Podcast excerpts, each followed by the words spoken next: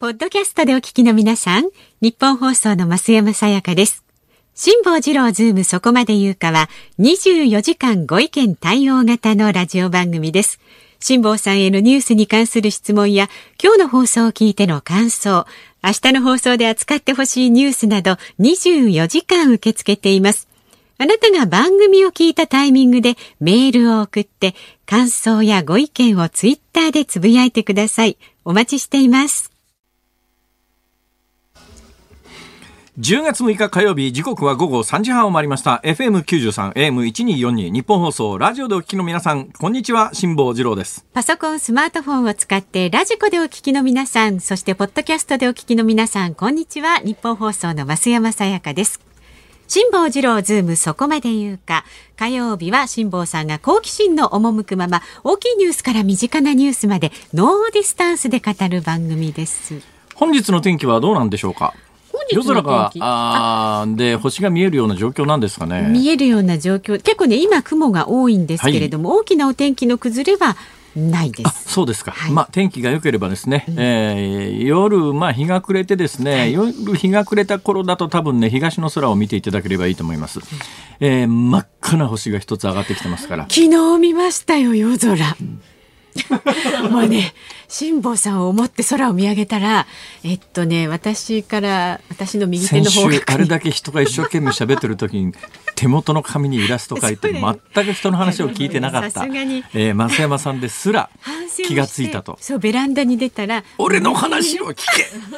はい、なんだっけ？木星があっててそうですね。だからまあ大体ね、えー、うん、場所はまあ毎日毎日微妙に場所変わってますからね、はい。はい、えー、ただまあ月ほど大きくは変わらないので多分私の今頭の中にある、えー、星座の地図によるとですね、はい。もしかすると若干間違ってるかもしれませんが、うん、だから夜暗くなってきて完全に星が見え始めた時に東の方を見たら、うんえー、割と地平線に近い、まあ、だいぶもう高度上がってきてるかもしれませんが、真っ赤な星が見えますから、それ火星です。で、火星が見えたらですね、うん、そのまんま、えー、目線をですね、南の方に移してください。で、南の方に移すと、えー、むっちゃ明るい白い星が見えます。そうなのあった白かった。木星です。うん、このむっちゃ明るい白い星の左の方をよく見ると、その木星火星に比べるとだいぶ色は薄いけれども、うん、ただあの東京だと他の星はほとんど見えませんから。だけどその東京でもなんとか、あれなんかあそこ星あるよねっていうのが木星の左側に見えるはずです。見えた控えめに。土星です。土星。はい。木道かって見た。な なんですかそれ。感激ですよ。そうですか。えー、だから今月が昇ってくるのがどんどん遅くなってますから、だからその時間ではまだ月が昇ってないので、えー、夜があの暗い空が暗いんですよ、月の明るさってものすごいですからね。だから満月出てる時って他の星なんか全然見えなくなりますけれども、今あのその、えー、どんどんあの月ちっちゃくなりつつありますから、月ちっちゃくなりつつあるったって月自体が小さくなってるわけではありませんけれどもね、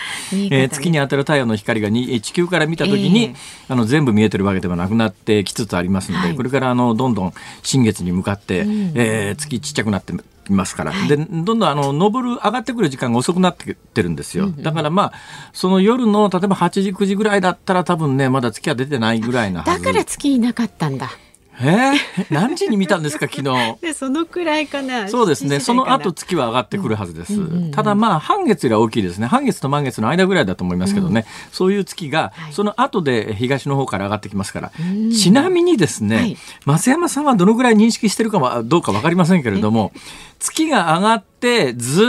っと東から上がって南の方に行ってって西に沈みますよね、うんうん、太陽とほぼ同じですよね、うん、で実は木星も土星も火星もほとんど同じ位置から東の空から上がってほとんど同じ位置で、えー、南の空で一番高いところを迎えてそのまんま同じ軌道をたどって、あの沈んでいくって知ってます？そうなんですか知らない、はあ いいですもん別に、はい、いやいやでも昨日はね思いを馳せましたよ辛坊さんに、ね、ありがとうございます、いやそんな火星のね大接近。大接近っていうのはもうちょっとあの本格的に接近するやつですけれども、うん、まあまあ2年に1回の約2年に1回の接近の中ではかなり近いところなんですよ、はいはい、火星って太陽を中心としてあの楕円形の軌道なんですね。で地球の軌道の方が割と丸いんですよ、そうするとね楕円の真ん中に丸を置いてください。だからから楕円のカレー皿の中にですね そのカレー皿の中よりカレー皿の直径の一番短い方の直径よりも、さらに小さい丸い皿を置いたと1000回や。はいはい、置きました。いいですか、うん。その中心に太陽があると思ってください。そうするとですね、外の楕円のカレー皿と真ん中に置いて小さな小皿、丸い小皿の間にはですね、隙間ができますよね、当然。はいはいそうですね。当然あの楕円のカレー皿の長辺の方は長い距離ですよね。はいえ。で、当然そうでないところは、はねあの短くなりますよね。で、えーこれが外側のそのカレー皿の楕円形が火星の軌道だと思ってください。あーはいはい内側の丸い軌道が地球だと思ってください。ほうほうほうそうするとですね、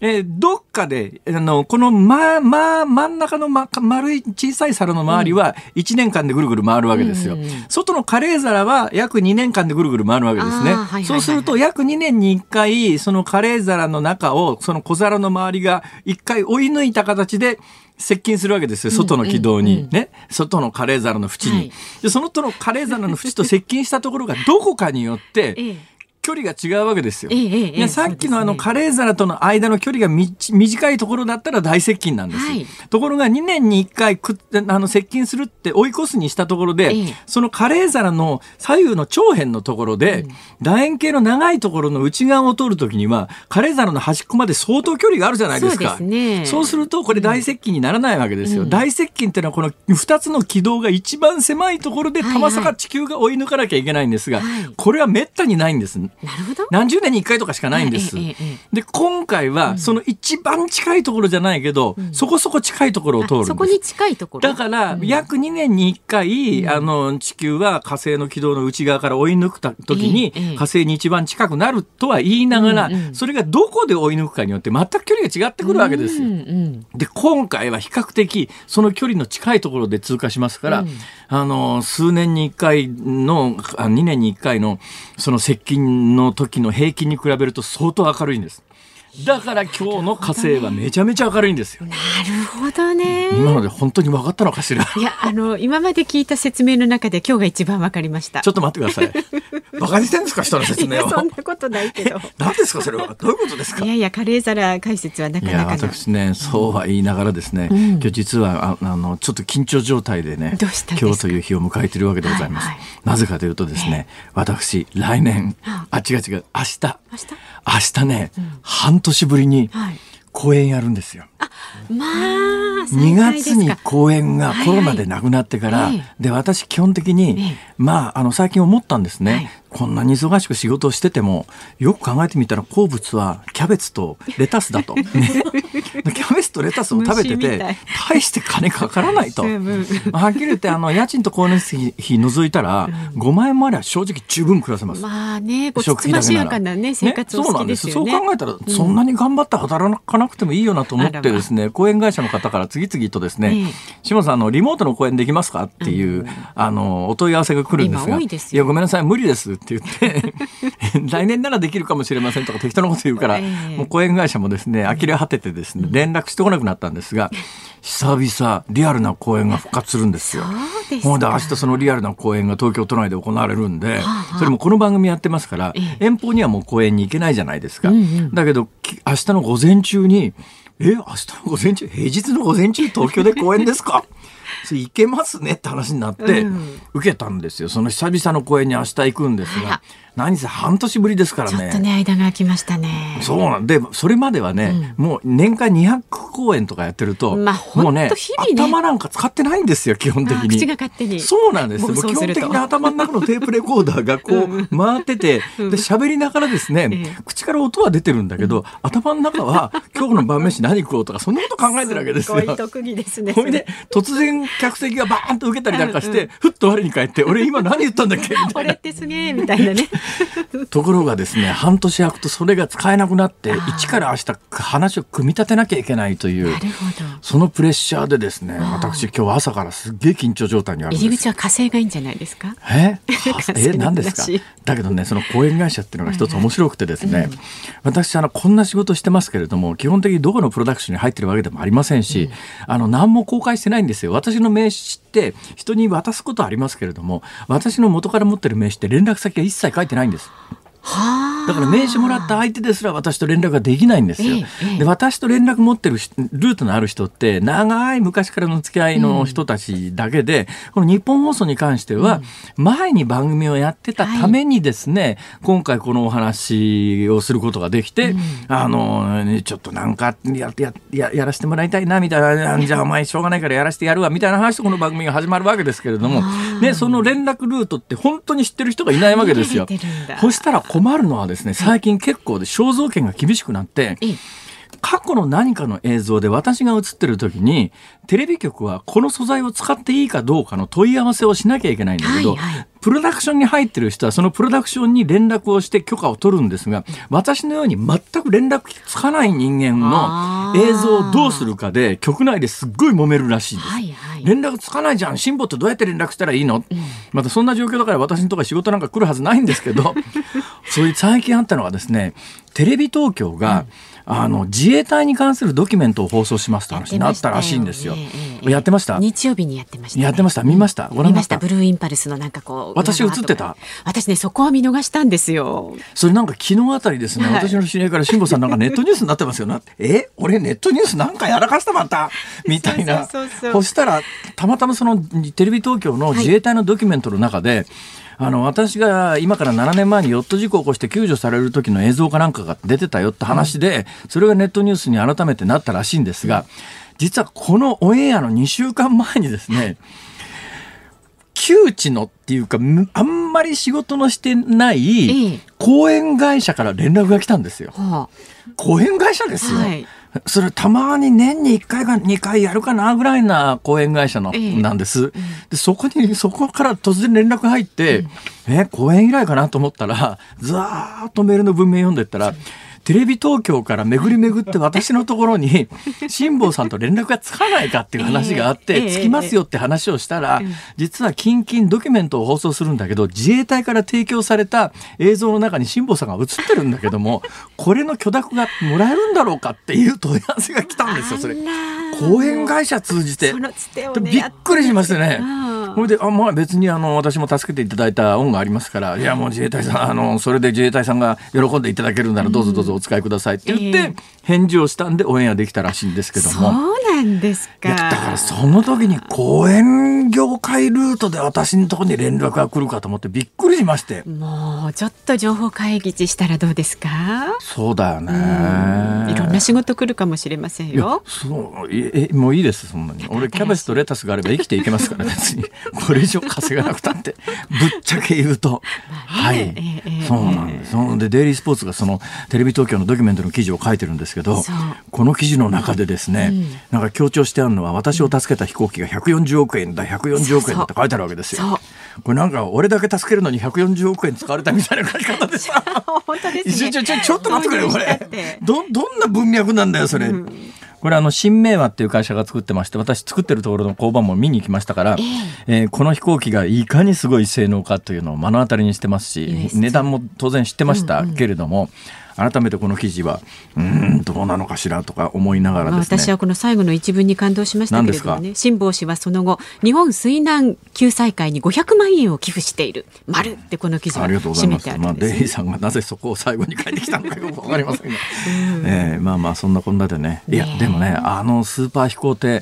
い、US2 という飛行艇がいかにすごいかっていう、どんな性能かっていうのをまあ、あのジャーナリストの方で知ってらっしゃる方たくさんいると思いますけど、うん、実際に救助されて乗ったことあるのは俺ぐらいだと思うな。まあそんなに言われるもんでもないと思いますけれどもね。すごいドヤ顔。はい、ぼちぼちいきますか。はい。ではまず今日の株と為替です。今日の東京株式市場日経平均株価は続伸です。昨日に比べまして121円59銭高い2万3433円73銭で取引を終えました前日のアメリカ株式相場の大幅な上昇が投資家心理を支えまして値上がりしたと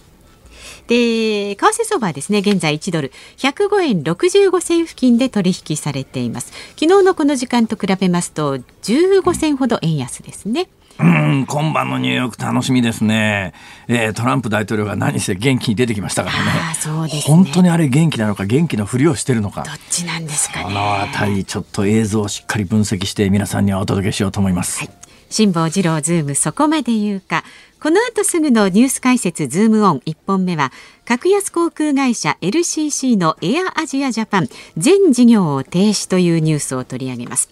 で4時台にお送りするズームオンはノーベル医学生理学賞 C 型肝炎ウイルスの発見で3人の学者にその功績とはということで科学ジャーナリストの寺門和夫さんに伺います。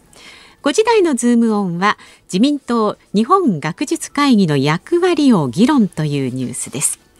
番組ではラジオの前のあなたからのご意見もお待ちしています。メールは zoom zoom アットマーク 1242.com ツイッターは、えー、漢字でハッシュタグ漢字で辛坊治郎カタカナでズーム。ハッシュタグ辛坊治郎ズームでつぶやいてください。お待ちしています。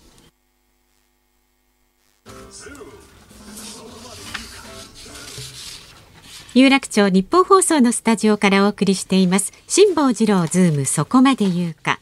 このコーナーでは辛坊さんが独自の視点でニュースを解説。まずは昨日夕方から今日この時間までの話題を1分で振り返るズームフラッシュです。アメリカのトランプ大統領が日本時間の今朝新型コロナウイルス感染のため治療を受けていた軍医療センターを退院しました。ホワイトハウスに戻り執務と並行して療養します。金融庁は新型コロナウイルスの影響で債務の返済が不能になった個人や個人事業主が借り入れた債務を減免する特例措置について12月1日から適用する方針を固めました。神戸市のヤマト運輸の配送所に男が押し入り従業員の男女2人を刃物で刺しました。このうち女性1人が死亡。兵庫県警は公務執行妨害容疑で男を現行犯逮捕しました。日本郵政グループは保険の不正販売の発覚を受けて去年7月から自粛していた営業活動を再開しました。グループで3人の社長が隕石辞任し1000人を超える社員が懲戒処分を受けた不祥事はおよそ1年3ヶ月ぶりに販売業務の正常化へ動き出します。プロ野球千葉ロッテマリーンズの一軍主要選手を含む11人が新たに新型コロナウイルスに感染していることが分かりました。荻野隆選手、鳥谷隆選手らが感染していますが2軍選手と入れ替えて今日の試合は行われます。ロッテはね今優勝争いの真っ只中なのに、ね、これ一軍選手11人えー、鳥谷鳥谷が、うん、ちょっとねまあ私はちょっと若干鳥谷には思い入れがありますから。そうなんですか？は？なぜ？いやいや、これを、これを松山さんに説明する、なんかこう、トロー感に満ちた作業になるので。選手が元阪神にいたってことはいいです。気にしないでください、僕のことは。はい、大丈夫です。別にあの、松山さんに野球のことを説明しようとか、これっぽっちも思いませんから大丈夫です。かかりますんでね。はい。えー、てかですね、そりゃ、これ前、前から私言ってましたけども、それはそんな検査し続けてりゃそのぐらい出るよねって、まあ、ぶっちゃけあの、若年層にとってはこの病気っていうのは全くと言っていいほど怖くないっていうかですね、特にあの若年層20代未満で、重症化した人が一人もいないって、あの実は日本でですね PCR 検査で10代以下であの陽性になった方って1000人以上いるんですがその1000人以上いる中で重症になった人ゼロですから、はい、亡くなった方もゼロ。でもこれってね奇跡的なんですよ。つまりこんだけ感染者増えてると他の病気で重体になったり亡くなったりしてたまさかその人があの新型コロナに感染しているのが PCR 検査で分かりましたっていうことがね出てきてもおかしくないと思うんだけど、今のところそれすらないんですよこれ。はいまあ、不思議ですね、だからまあこんな検査してりゃそんなに出るに決まってるわけで出るためにこうやって大騒ぎになると、まあ、そういう構図をさあいつまでかどっかでやっぱりでもね見直しはされる時が来るんだろうなと思うのはやっぱやっぱり PCR 検査であの陽性者出したところでそれ感染予防には全くならないっていうのはもう全世界が証明しちゃいましたからね。特に最近あの明らかになってるのはニューヨークですよ。ニューヨークっていつでも誰でもいくらでも何回でも PCR 検査してもらえます。それで感染が抑えられましたって一時期ワイドショーでバンバンやってたじゃないですか。えーえーここ今あの新型コロナの PCR 検査の陽性率がガンと上がってですねもう一遍都市ロックダウンみたいな話になってて、はいはい、何なんだよそれっていう。そういう病気なのかということも含めて、はいただなかなかね、えー、もうあの第1波の時にあの騒動をしちゃってると政治的には取り返しがつかなくなっちゃってるところもあるんですよ。結果的に今全世界の感染者の推移を見るとロックダウンしなかったスウェーデンが一番賢かったよねっていうのがもう誰の目にも明らかなんだけど、でももうそれはもう誰も言えないっていう それ言っちゃいけないっていうかタブーでなかったことにスウェーデンはしようっていう。一時期スウェーデンの感染者死者がじゃざっと伸びた時があったんですが、はい、その時はこれはスウェーデンはあのロックダウンしなかったからこうやって死者感染者が伸びたんだって大騒ぎしたんですが。うんあの全世界でヨーロッパの中でも特に唯一と言っていいぐらい収束しちゃっててここも PCR 検査なんか全くやってなかったですからね。うん、であの80以上は治療すらしないというむちゃくちゃな国なんですけども結果的に抑え込みに成功してるとなると誰ももうこれ扱わないですよねこれ。なかった。スウェーデンという国はなかったことにしようと。何なんだそれっていう。まあそんなこんなんでいつまでこの騒動を続けるんだって話ですが。ただ何回も言ってきますけどあの持病のある人や高齢者は、えー、この病気になると死ぬ確率はそれなりに高いです、はい、だからやっぱり高齢者にうつさないように持病のある人にうつさないように高齢者も持病のある人もうつらないようにというこの配慮はやっぱりちゃんとベースでしないと、まずいですよということはね、これはちょっと強調しておきたいと思います。これからやっぱり冬場になるとね、呼吸器自体がやっぱりあの傷んできますから、で呼吸器自体が傷んでくると感染のリスクが確実に高まってきますんで。だからもしかするとこの程度の騒ぎでは済まない可能性はまだまだ残ってるなと私は思いますがそれに関してはまあどうなるか分かりません、えー、この話をしだすと長くなるんでこのぐらいにしときますか、えーはい、ちなみにですねあのトランプ大統領は執務に入ってホワイトハウスに戻るということなんで、うんあと注目はこれで世論がどうなるかですが、今のところ最新のアメリカの世論調査を見る限り、トランプ大統領、かなりバイデンさんに水を開けられているのは間違いありません。えー、一時かなり縮まってきてたんですが、まあ、各地の世論調査でいうと、今やっぱり10ポイントぐらいの差にちょっと広がりつつあるんで、はい、まあ、一気に巻き返すには、うん、無茶を言うか無茶するか。まあ、逆にトランプさんといったらそれの方が心配ですね。私がトランプさんなら、俺はこうやって、あの未知の感染症から見事に復帰した。もう俺は抗体があるからかからないぞ。バイデンはかかったら死ぬぞ。そのぐらいのことは言いかねないね。まあ、そうですよね。あの勢いだとね。はい。えー、いうことで、その後どうなっていくのかという。もう近いですからね、11月3日まで。1か月来てますから。はい、はいはい、えー、刻々変化する情勢は、この番組を、まあ、連日お聞きいただくと、おおよそわかるという、そういうことに、ね、はい、してまいりたいと思います。はい、さあ、参りましょう。では、今日この時間特集するニュース、こちらです。格安航空会社 LCC のエアアジアジャパン全事業を停止中部国際空港を拠点とする格安航空会社 LCC のエアアジアジャパンが事業の継続を断念すると正式に発表。国土交通省に12月5日付で全4路線を廃止すると届け出ました。新型コロナウイルスの影響で国内の航空会社が事業を撤退するのは初めてです。えー、東京の方はね、エアアジアジャパンあんまり馴染みがないと思います。というのがですね、中部国際空港が本拠地になってまして、中部から仙台、新千歳、福岡、台北などに飛ぶ便をあの運営してますから、なかなかあの東京からどっか旅行に行こうという人がわざわざ愛知県まで行って中部国際航空、セントレアから飛行機乗るってことはないでしょうから、影響はないとは言いながら、全世界的にやっぱりね、LCC ローコストキャリアですね、えー、格安航空会社っていうのはもともとのコストが低いですから、はい、で、えー、何割乗ったら利益が出るかっていうその、うん、線がですね普通の航空会社よりハードルが高いんですよ。だから今回みたいなことになってお客さんが減ると一気にどうにもならなくなっちゃうと。全世界的にこの LCC の破綻が相次いでますんでねこの状況が長引くと、まあ、さらにこの手のニュースが、えー、出てきちゃう可能性はなくないな。と。はい、で飛行機の話でいうと私のさっき救助してくれた140億円の飛行艇、世界に6機しかないってさっきね CM の間に話してたら世界に6機しかないんですってって、いやいやそれあの日本で作ってる純国産機で自衛隊が6機持っててそれだけの話で世界に6機しかないってなんかあの フェラーリみたいなそんなイメージをお持ちの方いらっしゃると思いますがそういう話では全然ありませんがこの話すると長いからもうやめときます。そうですね。はい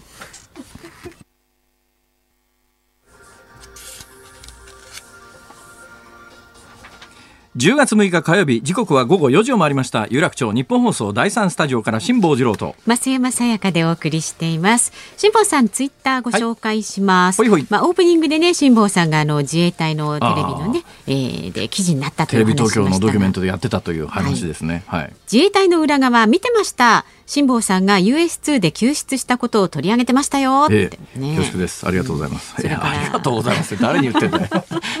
誰に言ってんだって話ですが。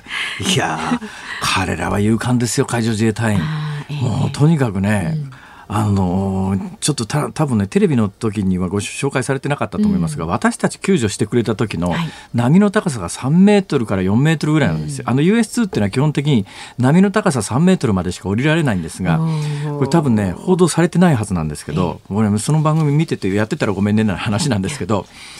あの本当は3メートルまでしか降りちゃいけないんですが最後はパイロットの腹一つなんですよ。で実際その瞬間に波の高さが3メートルなのか3メートル10センチなのか2メートル90センチなのかわからないじゃないですか。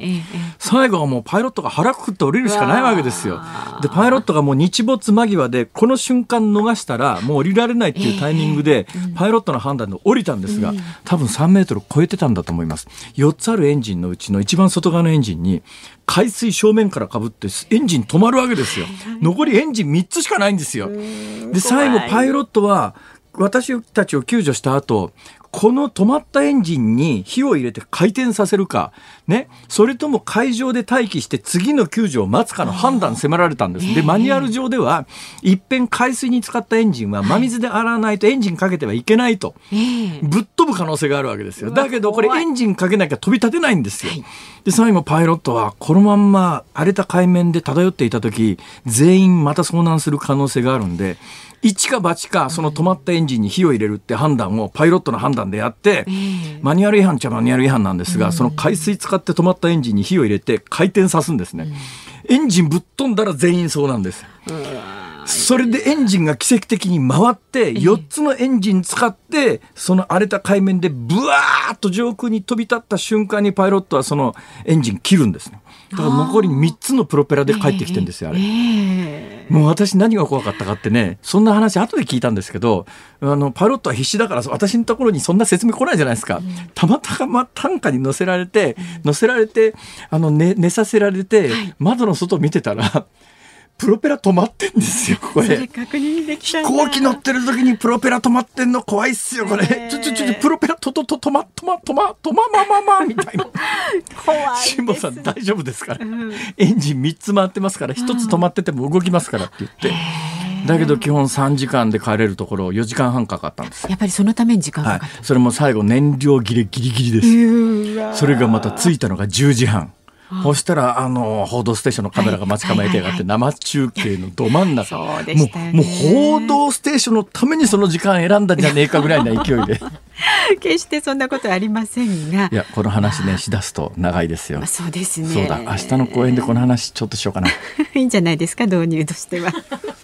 まあでもねよくねここで無事でねこうやってねいや何がね銭金の問題じゃなくてね、ええ、あの海上自衛官の勇敢さにはね、うん、本当に頭下がりますね。うん、あもう俺だったら嫌だもん。なんでそんな勝手に行って遭難したようなやつなんで俺らの命投げ出して救いに行かなきゃいけないんだよ。機長やめましょう。ほっときましょうこいつら。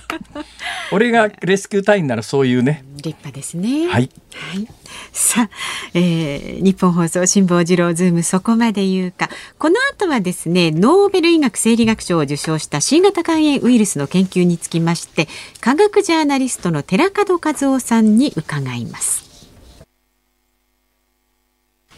辛坊さんが独自の視点でニュースを解説するズームオン。この時間特集するニュースはこちらです。ノーベル医学生理学賞 C 型肝炎ウイルスの発見で3人の学者にその功績とは？日本時間の昨夜2020年のノーベル医学生理学賞が発表され C 型肝炎ウイルスを発見したアメリカ国立衛生研究所のハービー・アルター名誉研究員らアメリカとカナダの3人が受賞しました。C 型肝炎の原因となるウイルスの発見によって新たな血液検査法や治療薬が開発されて世界中で多くの命を救ったことが評価されました。さあ今日はノーベル医学生理学賞を受賞した新型肝炎ウイルスの研究につきまして科学ジャーナリストの寺門和夫さんに伺います。お電話つながっています。寺門さん。あ、もしもし、こんにちは。よろしくお願いいたします。よろしくお願いします。今、手元にですね、寺門さんのプロフィール書いてあるんですが、一般財団法人日本宇宙フォーラム主任研究員、1981年に株式会社教育者で科学雑誌ニュートンを創刊って書いてあるんですが。はい、そうです。はい。ニュートンっていう雑誌は私ね、たまに買うんですよ。あの、素粒子特集とかしてるじゃないですか。ええ。わかんないですね。そうですか。はい。いや、あのですね、いや、雑誌は素晴らしいんですけども、あの、私の理解力がついていかないんで、私はね、理系の人はもうそれだけでね、あの尊敬してますいやいや、あのまあ、完全に理解しなくてもあの、興味持っていただくだけでもですねあの、とても大事なことだと思ってますあそうそういうもんですか。ええ、そうですね。な全く何も興味がないよりはね興味があればもしかするとやがて分かる可能性もあるわけで、ね、私だってすべて理解してるわけじゃありませんので。いやいやただあのその研究が持ってる意義だとか目的だとかですね、え、やっぱりそういうことを知っておくことは大事なんですよね。なるほど。日本宇宙フォーラムって何ですかこれ？あこれはですね主にあの JAXA ですね。宇宙関係のあの仕事をあの、まあ、やっております今日ね、今日番組冒頭から私、あの、目の前の増山さんという、全く天文に興味のない女性を相手にですね、火星の接近の話をしてですね、嫌がられてるんですけども、あれですか、はい、あの、とてもよく綺麗に見えますよ、夜は。ですよね。はい。これやっぱりあれですか、その日本宇宙フォーラムの主任研究員の方っていうのは、やっぱり普通の人よりも興奮度が高いわけですか？えーとですね、あの火星についてはですね今あの、非常に世界的にも注目されてるんですね。はいはい、ですから、われわれもあの調査してます。であのご存知だと思いますが、あの7月に NASA がですね新しい火星探査機を打ち上げたんです、でこれが来年あのつきますのでね、ええ、あのまたいろんなことが分かってくると思って、あのまあ、期待しているところです、ね、同時にほらあの、ヨーロッパも中国も打ち上げたじゃないですか、そうです、はい、その中でやっぱり一番優れてるのはアメリカなんですか？えあのやっぱりアメリカがですね実績があるので、あのえー、火星に着陸して、ですねローバーって移動車で、ですね、はい、あのしかもかなり大きいあの、えー、移動車なんですね。で、それにいろんな観測機器を積んでいて、、はい、えー、移動しながら穴を掘って分析するという土をですね、え。ー、そういったことをこれからやるわけですね。ということは、火星人がいたらびっくりするわけですね、向こう、ね、えーと、つまり火星人探しなんですよ、はあはあ、やろうとしていることは、まあ、火星人と言わずに、あのまあ、昔言った微生物のようなものですけどね、あの火星の生命があのいたかどうかを直接調べようというのは、今度の NASA の探査機の目的です。どうですか、えー、火星に生命があのいたとお考えですか？いた可能性は十分あると思います。あの火星もですね実は今、非常に乾燥して冷たい惑星なんですね。はい、ただしあの、大昔はですね地球と同じように、海があって、えーと、大気があって、あったかい気候だったんですよ。ですからあの、地球上ではその頃にあの生命が誕生しているわけですけど、もしかしたら、はいその頃にあの火星でも生命、微生物が生まれてたかもしれないですね。どうなんですか？はい、ただはい、ただし、もう今の火星ではそういった生命の条件には満たしてませんから、まあ、おそらく絶滅したとは思いますが、もしかするとその太古の微生物のまあ、死骸というかですね、痕跡が今残ってるかもしれないと。それを調べようというのが NASA の探査機ですね。それ私にとってもあの永遠の謎でテーマで教えてほしいんですけども、つまり地球というところで、あの、我々生命体の原原型というか一番出発点が生まれたのか、それはどうもその生命体の元になるみたいなものは宇宙に普遍的に存在するものなのか、どうなんですかね？えそこはですねすごい難しいところですね、われわれ地球上の生命しか知らないんで、なんとも言えないんですが、はい、今おっしゃられたように、あの他の天体にも生命が存在して、ですね、ええ。そういったものが地球にもやってきたという、まあ、そういった一つ説があります。それからもう一つは、あの自然現象として、物質がある条件になると自然に生命ができてくるので、地球と同じように他の天体でも同じ条件があれば、同じように生命ができるんじゃないか、まあ、いろんな説があるんですね。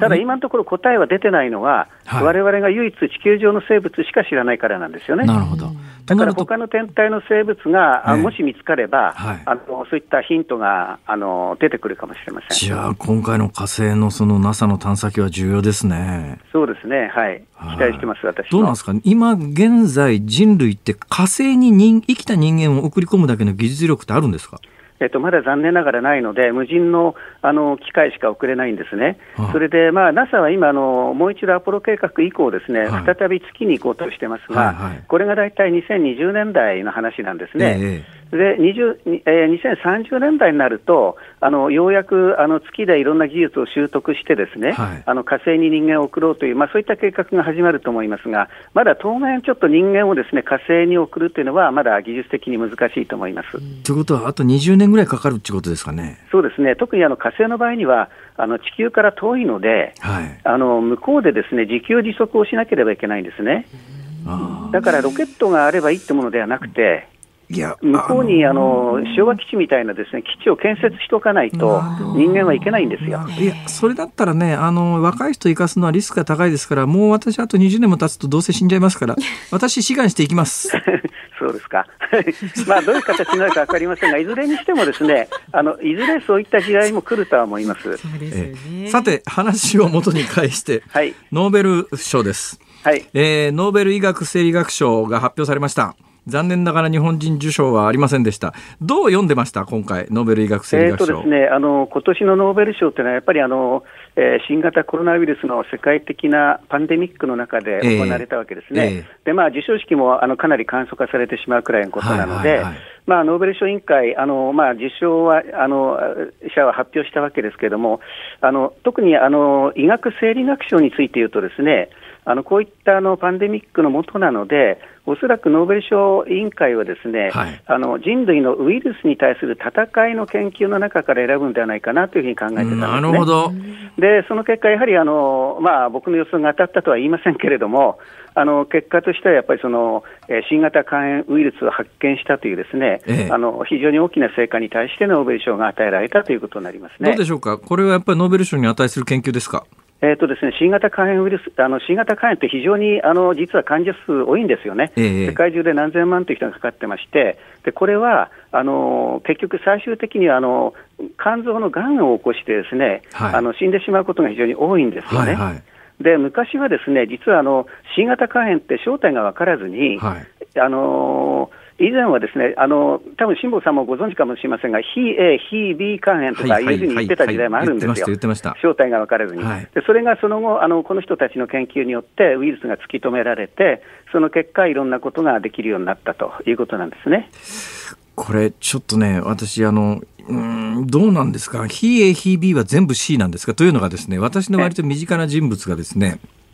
あの80年代つまりこの学者さんたちが新型肝炎ウイルスを発見する前に、はい、非 A 非 B と診断されてたことがあるんですが、はいはい、今元気になってるんですけど、はい、その人物は C である可能性はあるってことですかね、えーと、ちょっとそれはまあ私専門家ではないので言えませんがあの、はい、当時はですねあまり詳しく分かってなくてしかもあの今度の研究の結果その新型肝炎ウイルスのその突き止める方法が分かったわけですよね。はあはあ、ですからおそらくその時のあの、えー、肝炎っていう中にはですねもちろん A も B もあったと思いますけれども、なかなかそれ以外の診断ができないものについて、すべて非 A、非 B で診断してた可能性もあるかもしれませんね。はい、となると、まあ、必ずしも非 A、非 B だから全部 C とは限らないって話ですね、その当時、ね、そうです、その頃は正体が分からずに、しかもそれを調べることさえできなかったわけですからね。さあ、で、C 型肝炎というのが、まあ、80年代分かってなかったやつが、これ、発見されたのいつでしたっけ？えーと、もうずいぶん前だと思いますけれども、ちょっと今、あの手元に資料があれですけれども。で、この人たちは、その C 型肝炎、まあ、なんだかよく分かんなかった C 型肝炎の原因がウイルスだということを見つけたわけですね。そうですね、はい、そうです。で、で、できる、何ができるようになったんですか？結局ですね、あの C 型肝炎っていうのは、あの要するにあの輸血で移っていくんですよね。はあの血液を介してあのあの伝わるウイルスなんです。あの、それで言うとね、B 型肝炎っていうのも、えー、例えばまあ性行為その他で移ったりなんかするっていうようなことがあるじゃないですか、確か。あそうです、あの B 型肝炎もあの同じように血液を介してあの移るわけですね、体液を介してね。はい、これ、今、その輸血でとおっしゃいましたが、はい、となると B 型肝炎と感染の仕方が同じだとすると、必ずしも輸血とは限らないんですか、それとも C 型肝炎は特異的に輸血で C 型肝炎はほとんどあの輸血だというふうに聞いてます。で、結局、だからあの当時はそれがあのウイルスの正体がわからないので、はい、入っているかどうかわからなかったわけですね、その輸血用のあの製剤の中に、えー、まあ、それで感染が広がってしまったということがあるわけです。で、まあ、一応、ウイルスの正体が分かれば、ばあのその血液をですね、ええ。えー、採取するときにあの調べることができるわけですから、はいはいはい、そのリスクが少なくなるということになりますね。なるほど。となると、今はあの献血された血液が C 型肝炎で汚染されてないかどうかは調べて、汚染されている血液は捨てるというプロセスが行われていそうですね、あの例えばあの HIV なんかもそうですけど、すべてスクリーニングをして、ですね、はい、あの安全な血液だけを使っているわけですね。なるほど。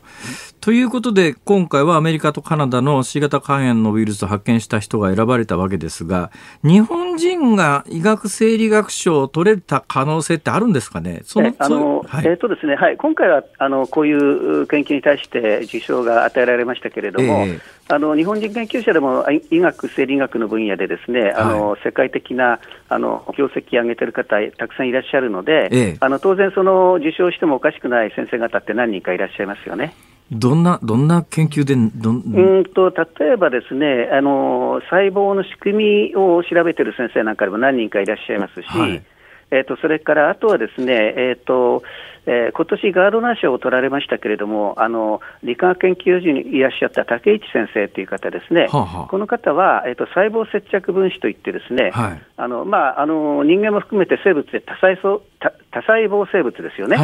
たくさんの生物あの細胞が一緒になって動いている生物なんですが、えー、その一個一個の細胞をくっつけている。そしてそこでコミュニケーションを取るためにはくっついてないといけないわけですが、はい、あのそれの仕組みを解明したあの方もいらっしゃいますね。えー、ですからあの、そういった形であの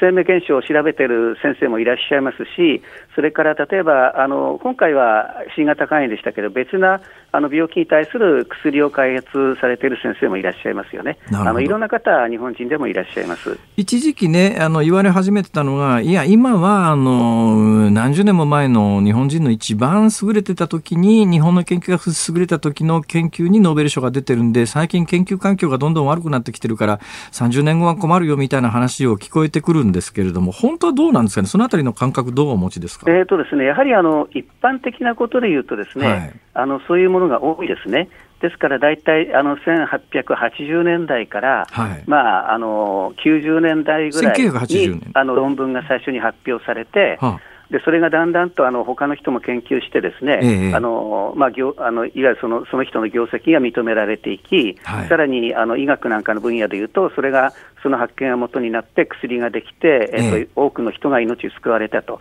いう形になってもらうということは結構多いんですよね。なるほどなるほど。ですから、そういった意味では、あのなんて言うんでしょう。あの、多少時間がかかってしまうということもありますが、えーと、例えば物理学賞なんかではですね、はい、あの例えばあのえーと、つい最近あった例でいうと、アインシュタインが予言した重力波というのを検出した研究は、翌年に受賞してますね。あ数年前のノーベル賞ですね、確かに、ね、そうです、それからそのももう少し前では、あのヒッグス粒子といって、ですねやはりこれも20世紀のあの物理学が予言した粒子で、最後に一つ見つかっていなかった粒子を、これ、あのセルンっていうあのヨーロッパの加速器で見つけたんですが、これも翌年やっぱりもらっています。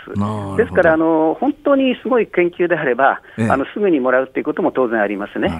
さあ、あのまあ、毎年こうやって医学生理学賞を皮切りに順番にこう発表されていくわけですが、えー、これから物理学賞とか化学賞、科学賞等々で、はい、えー、日本人の受賞というのはどう考えていらっしゃいますえーと、当然のことながらですねあの医学生理学賞だけではなくて、はい、あのえー、他の分野でもですねあのいろんな先生方いらっしゃいます。ただその、えーと、ノーベル賞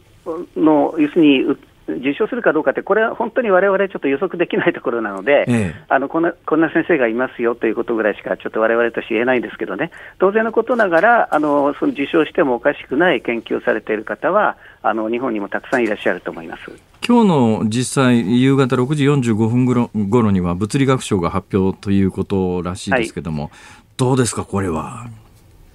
そうですね。あの日本人の研究者の中に、えっと、ノーベル賞、物理学賞の分野であの大きな業績を上げている方も何人かいらっしゃるんですね、ええ、それで特にですね日本の物理学でいうと、ですね一つはですねあの材料分野というか、はい。新しい物質ですね、例えば超電導の材料だとか、はいはい、それから将来の新しいあの、まあ、あのコンピューターのメモリーとかですね、ええ、電子機器に使われるような、その新しい、えー発想の材料だとか、はい、あのそういったものをあの開発している先生方があの何人かいらっしゃいましてですね、ええ、あの海外からもあの大きく評価されているということはありますね。可能性はどうでしょうか？えー、それはあの何とも発表されないとわからないんですけれども、あのそうだだからそのノーベル賞受賞しておかしくないとしか、ちょっと私には言えないんですけどね。あとね、ただ私ね、いつも思うんですけど、結局、そのノーベル賞ってまあ、もらえるかもらえないか紙一重じゃないですか。それもノーベル賞って死んだ人には贈られないですよね。はい、そうですね、生きてなきゃどうにもならなくて、ね、最近の傾向として一つの賞に対して3人ぐらいまでが限度じゃないですか。はい、3人が最高なんですね。となると、ね。はい、この研究をやっていて、本当は4人目あるいはそれのその人が本当に4人目なのかどうなのかもわからないけれども、はい、そこでノーベル賞に名前が上がるかな、どうかで一生全く変わってきますよね。そうですね、まあ、それも若干理不尽な気もするんですけど。そうですね、ただあの、研究者の方もですねあのノーベル賞とは結果だとは思うんですよね、はい、だから自分がやっぱりあの目指している研究でいい成果を出すっていうのは本来の研究者の目的であって、えー、で最終的にそれが世界的に認められて、あの運が良ければノーベル賞が与えられると、まあ、そういうふうに考えた方がいいんじゃないでしょうかね。まあ、そうなんですよね、だけど自分が研究者ならその納得の仕方ができるだろうかと。いやあのまあ、あの実際問題として、あの実はあのあまり詳しく申し上げませんけど、そういう話あります。私も何人かそういう方聞いたことありますけどね。なんであいつなんだよっていう人も、そうですよね。だって科学者だからといって、必ずしも、その業績として優れているからといって、成人君子かどうかは別問題で、そ れは、それは、なんでだ、なんであいつなんだよっていうケースもあるだろうなと。えー、そうですね。ただし、やはりあの、えっと、受賞した研究は、それなりの評価が得られている研究ですね、あの一番やっぱりあの残念なあのことはその、同じような研究やってたんだけれども、3人って枠があって、ですね、ええ、そこにちょっと入らなかったとか、はい、それから、まあ、あの論文の発表の仕方がちょっと遅れてしまったとか、ですね、はい、まあ、そういったことであの実は逃してしまったとかあの、そういった例もないわけではないですね。なるほどねさあ、今年のノーベル賞の発表は、まず医学生理学賞で、最初はまあアメリカ、カナダということなんですが、はい、えー、まだまだ全部残ったたくさん残ってます。えー、注目はどこでしょうか？えーとですね、あの今日物理学賞なんですが、はい、あのまあ、私あの、サイエンスの分野やってますのでね、あと興味やっぱり明日の科学賞、化学の方ですね、はい、こちらでも結構あの、あの日本人、あのえー、昨年はあのリチウムイオン電池で日本人が受賞しましたし、はいはい、そういった意味では、こちらでもですねあのいろんな方いらっしゃいますので、今日と明日両方期待しております。科学賞ってどどんなもん、去年、まあ、リチウムイオンで、今年どんなもんがあるんですか、ね、そうですね、あの今あの、えーと、下馬評的にあの一番あの高くあの評価されている、世界的にもですね、ええ、あの研究者の方はあの藤田先生という方がいらっしゃるんですが、はいはい、あのこの方はあの、まあ、化学物質の自己組織化という研究をしているんですね。はあはあ。でこれはあの、えー、化学反応っていうのはあのご存知だと思いますけど、あのなんか新しい物質を作るときに熱を加えたりあの、えっと、圧力かけたり、それからあのばあの触媒を使ったり、酸を使ったり、ものすごいことをやって作っていくわけですよね。はいはいはい、ところが人間の体の中では、そういうことなしで物質が作られているわけです。えーであのそれを生物学で自己組織化というんですけれども、ええ、あの同じようなことをケミカルの工業プロセスでもできないかということですね、はあ、あのそういうことをやって、ある条件を満たしたような材料を、えっと、一緒にしてあげると、自動的にその材料自体が組み上がって一つの形を作るという、まあ、そういったことをプロセスを研究しているあの先生なんですね、この藤田先生というのは。でこの方はやっぱりあのかなり世界的には評価が高いので、えー、あのまあ、私としては期待しているところですね先生、お願いが一つありましてですね、はい、この物理学書とか科学書とかいうやつはあの選ばれて発表されてもなんだかさっぱり分かんないってことはあるんですが、えー、そういう時にちょっとまた解説に来ていただけませんか。はいはいはい、それはいつでも結構です。お願いします。はいはい、私ね、物理で100点満点で7点取ったことあるんですよ。よろしくお願いします。ありがとうございました。はい、どうもありがとうございました。失礼します。ありがとうございました。科学ジャーナリストの寺門和夫さんにお電話で伺いました。10月6日火曜日時刻は午後5時を回りました。辛坊治郎です。ニッポン放送の増山さやかです。辛坊治郎ズームそこまで言うか。この時間は辛坊さんのエンディングリクエストコーナーです。今日はですね、斉藤和義さんの優しくなりたい。おお。で合ってますかね？斉藤和義さんで合ってますか？なりたいですね。合ってますね。合ってますね、ええええ。まあ理由は単純です。昨日ほらタイガードラゴンお送りしたじゃないですか、あれあのドラマのテーマに使われたじゃないですか、であドラマのテーマっていい曲いっぱいあるよなと思って次に浮かんだのがですね家政婦の三田だったんですあ、あの松島菜々子さん、ね、ああ、それですわ、それですわ。はい、家政婦の三田といえば、エンディングテーマが斉藤和義。そうだった、そうだった。はい、優しくなりたい。どうでしょうか、お願いします。いいと思います。じゃよろしくお願いします。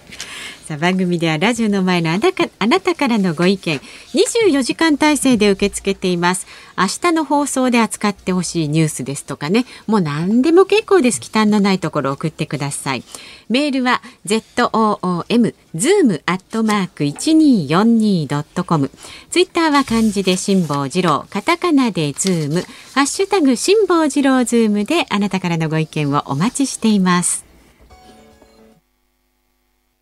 辛坊治郎ズームそこまで言うか。辛坊さんが独自の視点でニュースを解説するズームオン。今日最後のズームオンはこちらです。自民党日本学術会議の役割を議論へ。自民党の下村博文政調会長は今日の政調審議会で日本学術会議の在り方をめぐって党内で議論する考えを表明しました。野党などは日本学術会議が推薦した新会員候補6人の任命を菅義偉総理大臣が見送ったことについて学問の自由に対する国家権力の介入などと批判しています。先週末にこれが報道始まった時に私あの関西でやってるラジオ番組の中でその段階ではまだですね誰が積極的にこれ判断したのか関与したのかが分かんなかった段階でこれはおそらく菅さん自分でやってると。えー、自分でやってるということを申し上げたんですが、昨日内閣記者会のインタビューっていうのが行われてですね、はい、内閣記者会っていうのはまあまああの首相版の周りにいるこう記者の皆さんが、まあ、首相を囲んで、えー、全紙、まあ、いわゆるその長官一般紙は全紙、えー、記者が参加してるんですが、はい、その場でですねはっきりと明言してまして、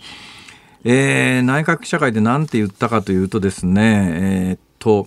まあ、総合的俯瞰的活動を確保する観点から判断したと。で、ね、会員が自分の公認を指名することも可能な仕組みだ。現状において。だからこれは、あの今のままでいいとは思わないとだからシステムを変えるんだということをはっきり内閣社会のインタビューに答えてますから要するに自分が判断したということを明言しているという意味では、これね、あのこの番組で前にも言ったことありますけれども、これ安倍政権が続いてたら多分やらなかったでしょうね。今日の朝日新聞あたりにね、えー、首相官邸安倍政権時代、2017年の選考過程関与って書いてありますが、この時は実は事前に、ちょっとあの、もうちょっと人数多く出してくんないかなとか、それからこれ、これ、推薦候補そのまんま、あの、任命しなかった場合に法律違反になるのかっていうのを、もういろんなところで調査はかけてるんだけど、最終的に、その2017年の時には、安倍政権は、上がってきた名簿そのまんま、任命してるわけですよ。はい、結局いろいろ水面下ではあったんだけど最終的にはやっぱりね森かけその後の桜だとかっていうこれをそのまんまあの105人追認しなければ任命しなければ、まあ、政治問題化して叩かれると支持率にも響くという思いが多分安倍さんはあったんだと思いますね。だからやらなかったんだけど、はい、でも菅さんはそれはやっぱりおかしいだろうと、おかしいことはおかしいことをちゃんと言うべきだっていうのが菅さんの立場で、でなおかつ、これもし安倍政権でやってた時に、ここの菅さんほどははっきり言わなかったと思いますね。安倍さんさんの性格からすると、そんなこと言われても俺関係ねえよって言いたかったことは山ほどあると思うんだけど、それを言わない性格の人だったんですが、菅さんははっきり言うんですね。おかしいだろ現状はと。で何がおかしいかというとねこれよくあの一部の新聞に書いてありますが1983年の段階で、はいえこれに関しては、まあ、あの学会側が出してきた名簿はそのまんまあのセレモニー的に追認するだけだからあの総理大臣が判断するものではない。形式的な審査なんだって。そういうことの答弁が行われたってよく新聞に書いてあるんですが、これ実は1983年の答弁なんですね。で何が起きたかというと84年にシステムが変わったんですよ。はい、1983年まではこの学会が出してくる推薦候補っていう次に誰が委員になりますかっていう会員になりますかっていうのは選挙で学会の選挙で行われてたんです。だから、まあ、当時は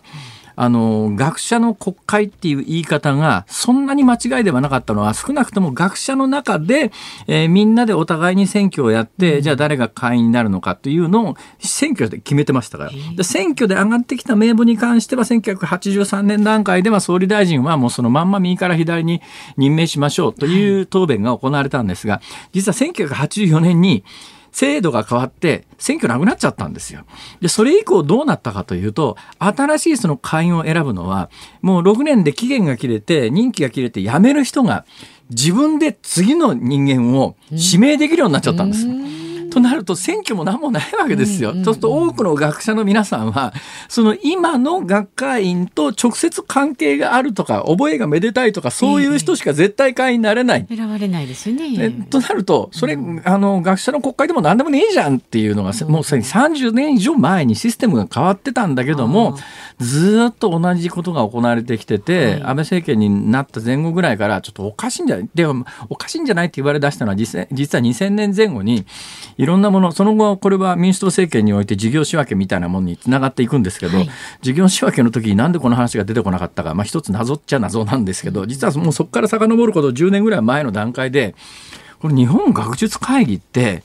政府が運営する必要があるのかと、うん、ね、その上にある日本学士院っていうやつも明治時代から続いてるシステムだけど、うん、これあの会員全員定年退職後みたいな学者に死ぬまで年金に近いような給料を払い続けるということがどうなんだっていう議論は実は今から20年前にあったんだけど、まあ、なし崩しになってたんですよ。えーえーで、えーまあ、今回この話題が出てきてもう一遍やっぱりクローズアップされてるのは日本学術会議に相当するようなものは世界中に、まあ、結構あります。学者さんの組織とか団体とかっていうのは、そういうところは基本的には学会が自分たちで集めた寄付金であるとか自分たちのお金で運営するものでえー、で国によっては政府の補助金が出てることもありますがそれはあくまでも補助金で出てるわけで日本みたいにそこの会員になると特別職の国家公務員として処遇されるというような組織ではないわけで。えー日本は非常にいびつな形になってる。だからやっぱりあの、言論の自由だとか学問の自由だとかっていうのを守るためには、やっぱりそれ政府の直轄にしない方がいいだろうと。うん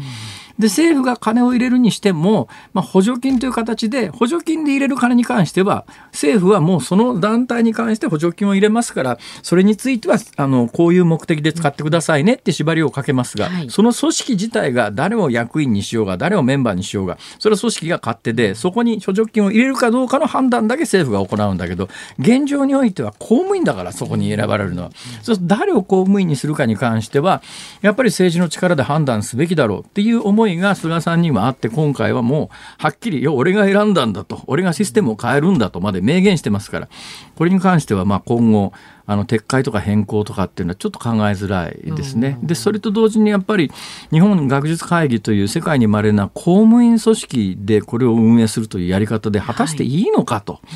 えー、日本学士院というものの存在が今のまんまあの大半の実は予算の6割ぐらいは人件費っていういびつなことになってますから、えそれ科学技術の発達と関係ねえじゃんっていうちょっとねいろんなことを見直すこれはもう20年前から言われてる議論が、はい、まあ顕在化したという意味ではここで終わりにせずにこれ最終的にどうすんだこの組織をっていうところまでやっぱりいかないといけないだろうという気はします。うん、菅さん本当に厳しくビシビシ、ね、かなり本気ですねこれね。以上ズームオンでした。思い出すわ家政婦の見た。結構怖い系のドラマでしたけどね。はい、で実は私最近ですねあのウクレレでですね この「優しくなりたい」を弾き語りでたまたまペラペラっとめくってた私の教本みたいなやつに出てたんで始めたんですけど始めたんですけどウクレレとしてはそんなに難しくないんですが、そうです弾き語りというのをやってみて分かったんです。何でしょう？私、はい、音程とリズムが全く合わない。この曲両方難しいのよ。まあでも弾きながらだとなお難しいですね。はい、これだから一生懸命弾いてんだけど、うん周りで聞いてると、何の歌か分かんないっていう、そのぐらいのレベルのひどさで。ちょっと頑張って練習してくださいよ。そうですね。今年のクリスマスパーティーに向けて。遠いな。遠いですね。と、はい、いうことで、はい、斉藤和義さんで優しくなりたいをお届けしております。はい、さあ、お聞きの日本放送、この後は健康あるあるワンダホを挟みまして、日本放送ショーアップナイター、今日は巨人対 DNA 戦、解説江本武則さん、実況日本放送山田徹アナウンサーでお送りします。先発する巨人の菅野智之投手が自身通算100勝目とプロ野球史上初の開幕戦からの13連勝を目指します。巨人はしかし今年はもうなんかべらぼうに強いよね。めちゃくちゃ強いですもんね。もしかしたら原監督って優秀なんじゃないのって今更言うなって話だよね。そうそう。だって川上監督よりも強いってどうよ？そうですよ。どうなの？一番強いんですからね。はい、はい、お聞きになってください。まあ、別に川上監督と勝負してるわけじゃないけどね。